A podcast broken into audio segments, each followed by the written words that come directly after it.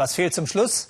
Der Schnappschuss. Christian Feld fragt sich heute, wozu braucht die Stadt Amsterdam einen Nachtbürgermeister? Amsterdam macht auch tagsüber Spaß. Aber nachts wird es noch interessanter. Und um das Nachtleben kümmert sich der Nachtbürgermeister. Aber was macht der eigentlich genau?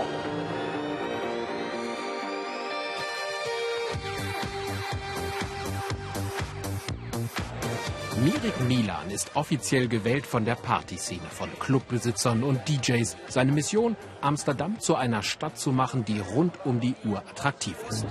Er lädt uns ein zu einer sehr speziellen Party ohne Gäste. Aber jeder kann sich die Show über das Internet ins eigene Wohnzimmer holen. Mirik betreibt tagsüber eine Eventagentur. Regelmäßig ist er im Rathaus zu Gast.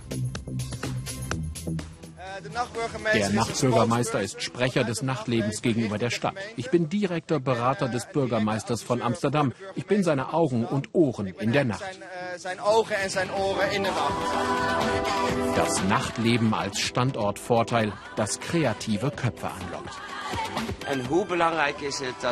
Es ist so wichtig, dass Menschen, Kreaturen, Fantasten, kreative Seelen den Raum bekommen, um sich zu zeigen.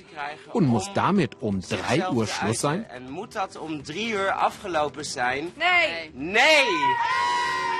Eine Stadt, in der man 24 Stunden feiern, arbeiten und vernünftig essen kann, das ist sein Traum. Bleibt noch eine Frage. Hat er eigentlich noch selber Spaß am Nachtleben?